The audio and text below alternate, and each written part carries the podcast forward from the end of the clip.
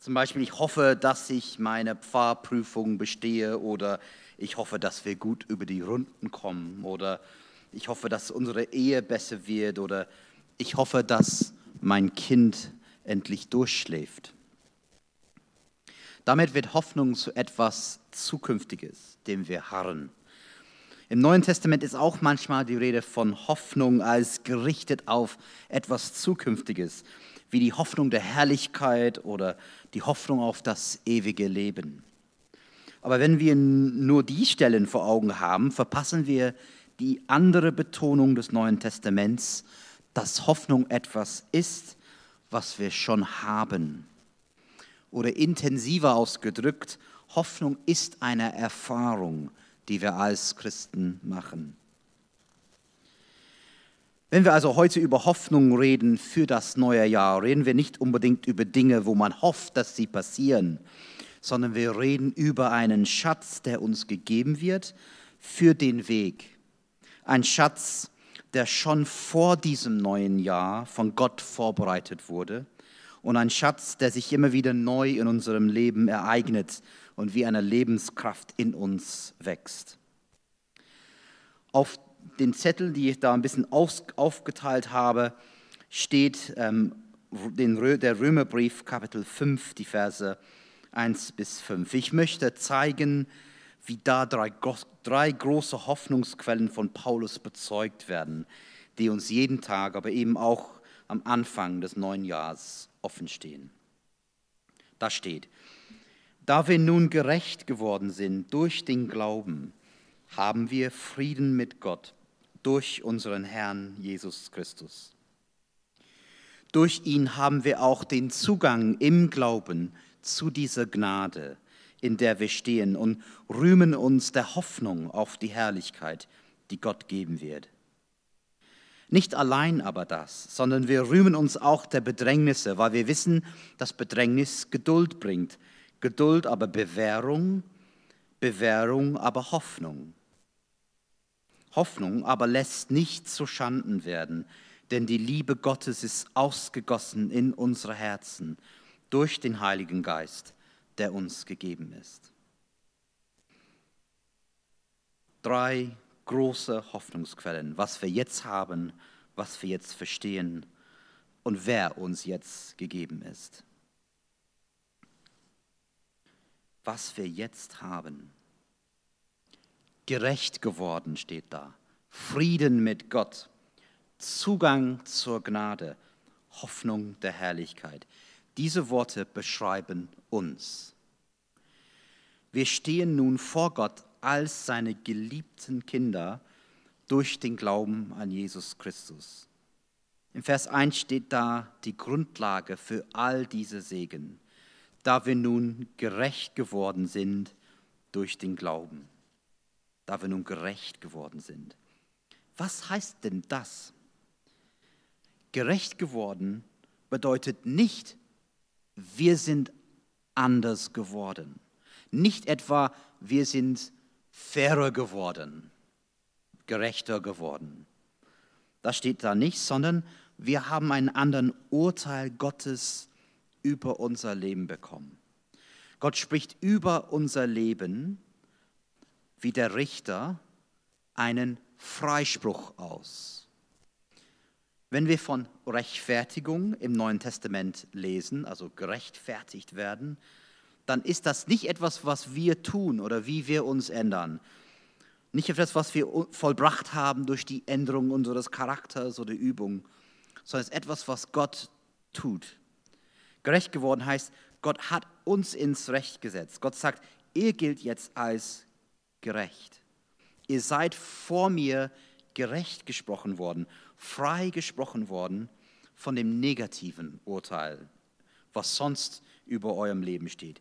Jetzt steht stattdessen Gottes positive Urteil, positives Urteil über euch. Ihr seid gerecht geworden.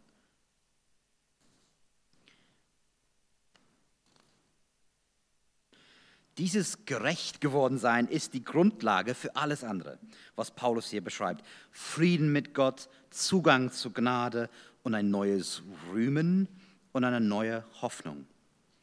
Ich möchte diesen neuen Zustand der Gnade illustrieren mit einer Geschichte über einen Mann bei einem Konzert von seiner Lieblingssängerin. Stellen wir uns es mal so vor. Seit Jahren bewundert er die anmutige Sängerin mit der traumhaften Stimme. Ohne Mühe meistert sie die virtuösesten Läufe mit unfassbarer Musikalität. Bei der letzten Tour fühlte sie die Stadien. Sie inspiriert die Menschen, rührt sie zu Tränen mit ihr tiefgehenden Liedern. Er folgt sie auf Instagram, lauscht alle Interviews, will hören, was sie inspiriert, will den Menschen hinter der Kulisse sehen, will verstehen, was ihr ausmacht. Und heute ist er dabei, ist extra früh angereist und steht nun rum, obwohl der Einlass erst in zwei Stunden ist. Plötzlich ist sie da. Er erschreckt sich. Es fühlt sich so besonders an, in ihrer Nähe zu sein. Macht aber auch extrem nervös. Ich meine, was sollte er ihr sagen? Sie ist einfach so unglaublich cool und er ist, naja, einfach nur er selbst. Boah, warte mal, bis ich die anderen davon erzähle. Rate mal, wen ich gesehen habe, wie nah ich dran war. Sie steht nun da, aber nein, ich will nicht eins von diesen nervigen Fans sein, ich bleibe cool. Nun aber kommt sie auf mich zu, lächelt mich an, sagt, hey, du bist ja früh. Willst du mal backstage kommen? Was? Ich? Ja, du. Ich mache das ab und zu, wenn ich Lust habe. Ich finde es nett, ein paar meiner Fans kennenzulernen. Hier ist dein Backstage-Pass. Wenn du den in zehn Minuten vorne sagst beim Security, dann bekommst du Zugang zum Backstage-Bereich hinter der Bühne. Komm vorbei, hab keine Angst, sie beißen nicht. Etwas sprachlos stottert er seinen Dank und starrt ungläubig auf sein Backstage-Pass. Er macht sich auf den Weg. Die Security-Menschen winken ihn durch die Absperrung. Er kommt im VIP-Lounge. Ihm wird ein Drink angeboten und sie ist da und sie winkt ihn rüber. Sag mal, komm rüber. Wer bist du denn? Erzähl mal was von dir und deine Geschichte.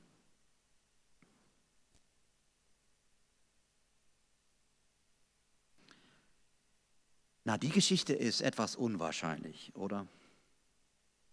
Aber stell mal vor, du bekommst eines Tages einen Backstage-Pass. Ein Schild, das dir, das dir erlaubt, hinter der Bühne nach dem Konzert zu kommen, um den Menschen, den musikalischen Genie, den du so feierst, wirklich zu treffen. Und nicht nur kurz, sondern ausführlich, es wird auch persönlich. Du darfst einfach den Menschen miterleben und kennenlernen. Und der Star interessiert sich dann für dich.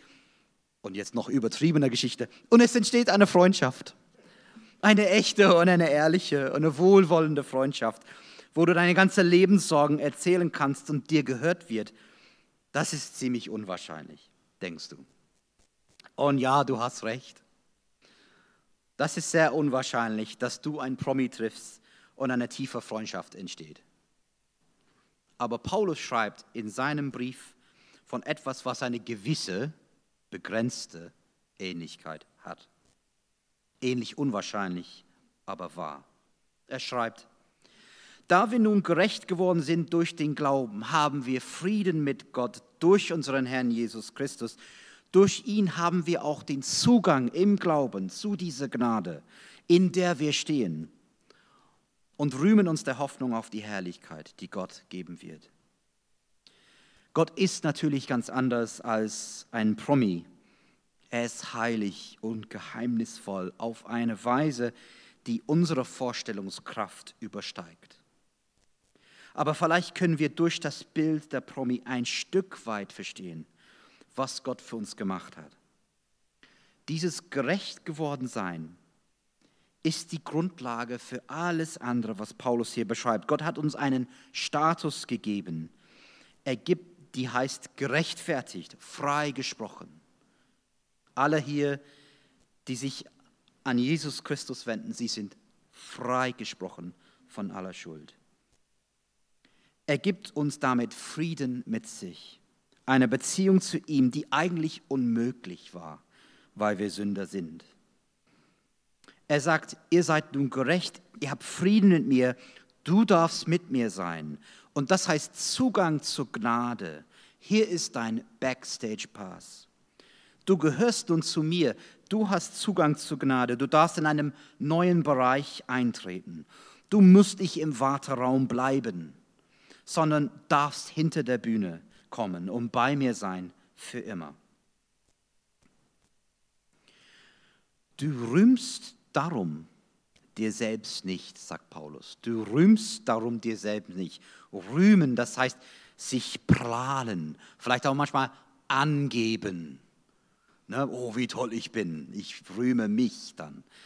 Aber hier, du rühmst darum dir selbst nicht. Das ist genauso auch bei dem Abend im VIP-Lounge beim Konzert.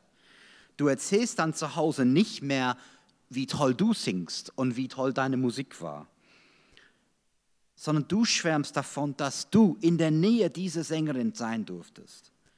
Du rühmst davon, dass du überhaupt sie kennenlernen durftest, obwohl sie sich gar nicht ähm, deine Musik kennt. Du erzählst davon, wie freundlich sie war und wie du dich so verstanden gefühlt hast. Du rühmst dich selbst nicht, sondern du rühmst Gottes. Gottes Backstage Pass ist, das nicht, ist nicht für einen Abend. Dieser Zugang bleibt uns für immer. Und in der Ewigkeit ist es noch herrlicher, denn da gibt es keinen Schmerz, keine Depression, kein Geschrei, keine Sorgen. Dann. Wir rühmen uns jetzt, dass wir nun Hoffnung auf diese Herrlichkeit haben.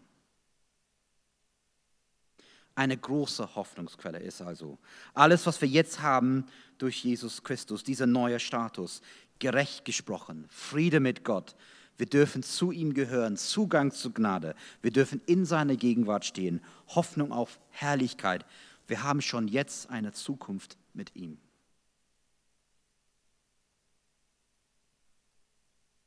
Hoffnungsquelle Nummer zwei, was wir jetzt verstehen, die Verse drei und vier.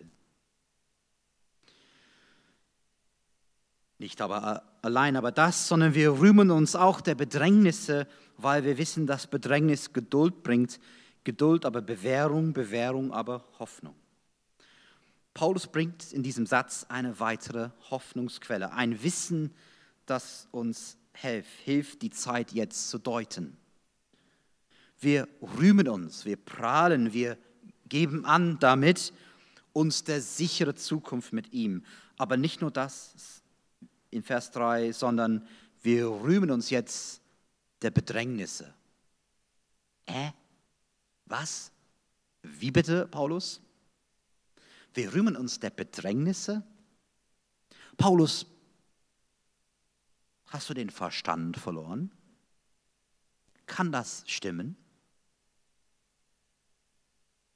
Ja, vielleicht kann das stimmen. Paulus redet hier von einer neuen Sicht auf Bedrängnisse, dass sie uns formen können, formen, positiv verändern. Nun aber Vorsicht. Ich glaube, es gibt Situationen im Leben, wo Paulus das nicht so sagen würde. Ich, vielleicht, ich bin mir nicht sicher. Aber ich, ich würde sagen, Vorsicht hier. Wenn jemand kurz vor dem Tod ist, nur schwach ist, große Schmerzen hat, leidet, dann wäre jetzt nicht die Zeit zu sagen, hey Superman, jetzt kannst du deinen Charakter entwickeln. Oder? Das passt nicht. Das ist auch wichtig, ne, wenn wir die Bibel lesen, dass wir nicht als eine Art ähm, Steinbruch nehmen. Irgendein Stein, was runterfällt, den werfen wir den nächsten Menschen zu. Als ob es jetzt immer passen würde. Sondern es geht um das Gesamtzeugnis der Schrift, auch, na, auch gleich geläutert durch unser Gespräch mit anderen. Was bedeutet das? Wie kann man das verstehen? Um dann mit einer gewissen Weisheit dann ähm, ein gutes Wort zur rechten Zeit einem Menschen zu geben. Also eben, ich glaube, es gibt Situationen, wo man das nicht sagen würde. Aber Äh, genau, und da, ja, da sage ich ähm, auch dazu, vielleicht gibt es ein anderes Wort dann in, in solche Situationen, vielleicht das Wort von Kapitel 8, nichts kann dich trennen von der Liebe Gottes, der in Jesus Christus ist. Und wenn du nicht mal beten kannst, gleiche Kapitel, dann betet der Geist Gottes in dir mit Seufzen. Dein Seufzen zu Gott ist das Gebet des Geistes Gottes, das Gott deinem Vater versteht und hört. Es gibt schlimme Dinge, wo man nicht gerade sagen kann, hey super, das formt mich weiter. Es gibt auch verzweifelte Momente. Es gibt eine falsche Zeit für Worte, die in einem anderen Zusammenhang richtig sind. Aber hier spricht Paulus doch über Mensch, für Menschen, die mitten im Leben stehen, die aber größere Herausforderungen, große Bedrängnisse erleben. Und diesen Leuten sagt er, wir dürfen uns davon nicht runterkriegen lassen. Wir dürfen diese unsere Bedrängnisse nicht nur als blindes Schicksal hinnehmen, sondern diese Bedrängnisse sind ein Anlass dafür, dass Gott uns formen kann. Paulus ermutigt die Christen in Rom zu sagen, hey, ich lehne es ab, diese Bedrängnisse nur als bloßes Schicksal hinzunehmen. Ich lehne es ab, nur diese Bedrängnisse zu sehen, sondern ich will etwas anderes sehen. Ich will sehen, Gott kann diese Bedrängnis, diese Herausforderung nutzen, um bei mir etwas Gutes zu bewirken, nämlich Geduld und Charakter. Hier das Wort Bewährung. Wenn jemand bewährt ist, durch eine Zeit gegangen und dann bewährt, Bewährung, Charakter. Jetzt meint also Paulus, ist nicht die Zeit in Bedrängnis, mich innerlich in meine Höhle zurückzuziehen, die ganze Welt nur elendig und schlecht zu finden, sondern stattdessen zu sagen, vielleicht ist diese Zeit eine Zeit für mich, etwas zu lernen. Vielleicht ist diese Zeit eine Zeit für mich, zu wachsen. Die letzten Jahre waren mit ihren verschiedenen Krisen für fast alle schwere Jahre. Mit diesem blöde P-Wort oder C-Wort, wie man es nennt. Und dann die Nachricht von Kriegen und die Sorge um die Zukunft der Welt. Dazu kommt für christliche Kirchen die Nachricht von der Rückgang der Kirchenmitglieder und der Relevanz der Kirchen in der Gesellschaft. Und bei mir im Alltag der Rückgang der Zahl der Theologiestudierenden.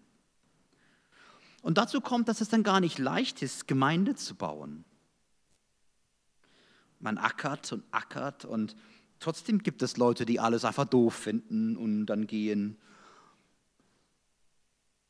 Und ähm, dann spürt man seine beruflichen und seine privaten Grenzen und in den dunkelsten Stunden kommt dann manchmal aus dem Gefühl der Anstrengung und mangelnder Hoffnung, stell den Gedanken einfach das Handtuch zu werfen.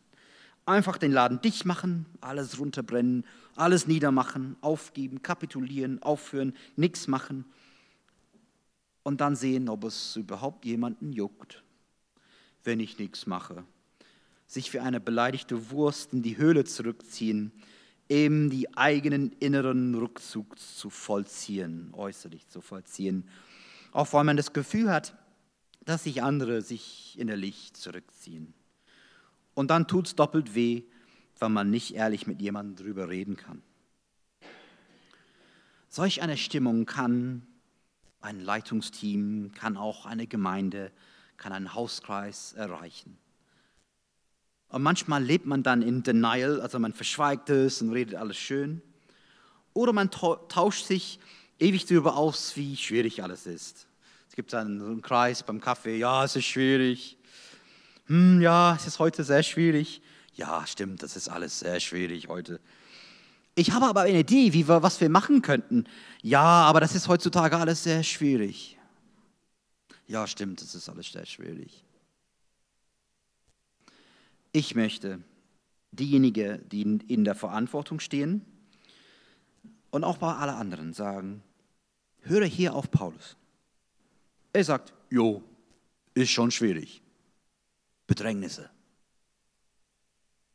Aber nehme diese Schwierigkeiten nicht als handlungsleitend und stimmungsleitend an, denn schwierig war es immer und wird es immer sein. Oder ein bisschen Geschichte treiben. Schwierig war es immer und wird es immer sein. Es wird immer Bedrängnisse geben.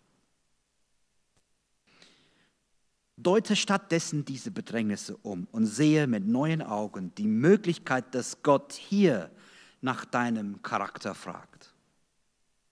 Dass Gott dir in dieser Situation etwas Neues zeigen kann, was in dir steckt, aber noch schlummert. Gott will, dass du deine Trägheit und deinen Rückzug in die Tonne klopfst. Gott will, dass du aufhörst, nach Schuldigen zu suchen, warum alles so schwierig ist. Und stattdessen einfach Verantwortung zu übernehmen. Gott will, dass du aufhörst, über die Bedrängnisse zu trauern und stattdessen, dass du nach Lösungen suchst, mit den Bedrängnissen zu leben. Oder wie Stefan Kern in seinem Buch Hoffnungsmenschen sagt, wenn es keine Lösungen gibt, dann vielleicht einfach nur Zwischenlösungen suchen. Oh, das hat mir so gefallen, als ich das gelesen habe. Ja, so habe ich auch das Gefühl. Lösung, ah, es gibt keine Lösung, alles schwierig. Er sagt, ja, stimmt, es gibt vielleicht keine Lösung, aber vielleicht gibt es Zwischenlösungen. Ah, das hat mich ein bisschen erbaut. Manchmal kommen schlechte Botschaften rein ins Leben. Wenn richtig große Schläge reinkommen, dann muss man auch darüber traurig sein. Es ist ja Quatsch, als ob Christinnen und Christen jetzt ständig nur die beste Laune der Welt haben mussten. Es gehört dazu, über Situationen zu trauern. Es gehört dazu, über Situationen zu weinen. Jesus hat auch geweint. Und es ist echt okay, wenn man über die Situation heute und die eigenen Bedrängnisse trauert. Völlig in Ordnung. Nicht fake sein. Das ist echt okay, das dürfen wir. Aber irgendwann kommt da der Punkt, wo wir uns selbst nicht leiden können. Und wir sagen müssen, hey, ich habe satt, mich davon nur bestimmen zu lassen. Ich habe satt, dass mein Leben nur aus Trauer besteht. Wenn die Krisen der Zeit vielleicht noch zehn Jahre andauern und das Leben noch zehn Jahre weiter schwierig machen, dann lehne ich das ab, das Leben für zehn Jahre auszusetzen. Nein, der Auftrag der Gemeinde geht weiter. Der Auftrag der Gemeinde, Gemeinschaft pflegen, die gute Nachricht weitergeben in Wort und Tat und Musik und allem, das geht weiter. Ich finde es interessant, dass Paulus hier die Verbindung macht zwischen Bewährung, also Charakter, der sich bewährt hat, und Hoffnung. Er schreibt, wir wissen, dass Bedrängnis Geduld bringt. Geduld aber Bewährung, Bewährung aber Hoffnung. Bedrängnis fordert Geduld, viel Geduld. Aber viel Geduld bedeutet bewährter Charakter, Bewährung. Also eine Entwicklung. Aber dann, vielleicht überraschend, überraschend Charakter, Bewährung bringt Hoffnung. Warum eigentlich? Vielleicht, weil die Bedrängnisse dann die, die Hoffnung nicht zerstören, sondern unsere Hoffnung wachsen lassen. Vielleicht ist Hoffnung ein bisschen wie eine Muskel, die nicht stark ist, es sei denn, man nutzt sie in und durch Bedrängnisse. Hoffnung wird in Leid und Bedrängnis geübt und durch die geduldige Bereitschaft, sich immer wieder eins auf die Fresse zu kriegen von Bedrängnissen, sich der Herausforderung zu stellen, mitten in scheinbar hoffnungslosen Lagen, wird ein tieferes Vertrauen in Gott geboren. Hoffnung heißt, ich verlasse mich auf diesen Gott. Ich verlasse mich auf das, was er verheißt. Hoffnung entwickelt sich allmählich, wenn ich es wage, meine Bedrängnisse so zu sehen. Hoffnungsquelle Nummer drei wer uns jetzt gegeben ist. Vers 5. Nun könnten wir mit dieser Steigerung von den Bedrängnissen zu der Hoffnung über den Weg der Geduld und des geprüften Charakters so richtig martialisch aufführen. Da ist schon etwas von Stärke und Heldenmut in der, in der Luft. Aber hier ist es wichtig, dass wir eine besondere Hoffnungsquelle nicht übersehen. Denn das Leben als Christ ist nicht eine bloße Feststellung von Richtigkeiten. Es ist nicht ein strenges Leben in absoluter Gehorsam und Disziplin. Es ist nicht die preußische Pflicht. Die Hoffnung, die durch die Gedulds- und Charakterprobe gestärkt wird, bleibt nicht ein, dann ein bloßes Warten auf ein eschatologisches Moment des Lohns. Also Hoffnung haben heißt nicht alles mit gebissenen Zähnen durchstehen. Nein, die Hoffnung enttäuscht nicht. Sagt Paulus in Vers 5, Hoffnung lässt nicht zu Schanden werden, denn die Liebe Gottes ist ausgegossen in unsere Herzen durch den Heiligen Geist, der uns gegeben ist. Quelle der Hoffnung ist also nicht nur ein verändertes Wissen und Verständnis in Bedrängnissen, sondern Quelle der Hoffnung ist auch, ist und umso mehr Gott selber, der Heilige Geist, der uns gegeben ist. Das heißt, dass er, dass der in uns wohnt und der uns mit seiner Liebe erfüllt. Wir dürfen gewiss sein, auch wenn es uns unwahrscheinlich vorkommt, weil wir uns auf Jesus Christus verlassen haben, ist sein Heiliger Geist in uns. Im Neuen Testament beschreibt Paulus nämlich unser Verhältnis zu Jesus, der Christus, nicht nur als ein Vertrauen in ihm, sondern als eine Union mit ihm. So oft schreibt er, wir sind in ihm, in Christus eingeschlossen, inkludiert in ihm. Wir partizipieren an ihm so kann man natürlich von keinem bloßen Menschen reden, von keinem bloßen schlauen Lehrer, sondern nur von der Quelle des Lebens. Wir sind in Christus, in ihm eingebettet. Und durch seinen Heiligen Geist wiederum, er wohnt in uns. Das ist die neue Wirklichkeit, die mit der Gerechtsprechung einhergeht. Weil wir zu ihm gehören, ist der Heilige Geist in uns. Und, wir erfahren, und wie erfahren wir das? Eben durch die Erfahrung, dass wir uns als seine geliebten Kinder erleben. Die Liebe Gottes ist ausgegossen in unseren Herzen durch den Heiligen Geist. Oder wie es in Kapitel 8 steht, ihr habt den Geist der Kindschaft empfangen, durch den wir rufen, aber Vater. Kannst du das sagen? Kannst du zu Gott sagen, Vater, was hindert dich daran? Hindert dich ein Gefühl, dass du noch nicht dazugehörst? Hindert dich deine Sünde? Hindert dich deine Scham, weil du sagst, du bist nicht gut genug, um backstage zu kommen? Das kann eigentlich nicht sein. Denn deine Sünde ist kein Ausschlusskriterium deine Lebensleistung oder ein reines Gewissen ist nicht das, was dir Zugang schafft. Deine Backstage-Pass, dein Zugang hinter der Bühne, dein Zugang zum Frieden mit Gott hängt nicht von dir ab. Es wurde für dich gemacht. Gott sagt zu dir in Jesus Christus, hier ist dein Backstage-Pass. Bring mir nur dich selbst, deine Schuld, deine Scham, deine Torheit, deine Unfertigkeit, deine Verwirrung, deine Heillosigkeit und der Vater sagt, hier ist Jesus für dich, hier ist deine Gerechtigkeit, dein Frieden mit Gott, hier ist dein Zugang zur Gnade. Trete ein, komme zu mir, du darfst mein Kind sein und ich werde mit dir bleiben, immer da. Ich lese zum Schluss die fünf Verse wieder.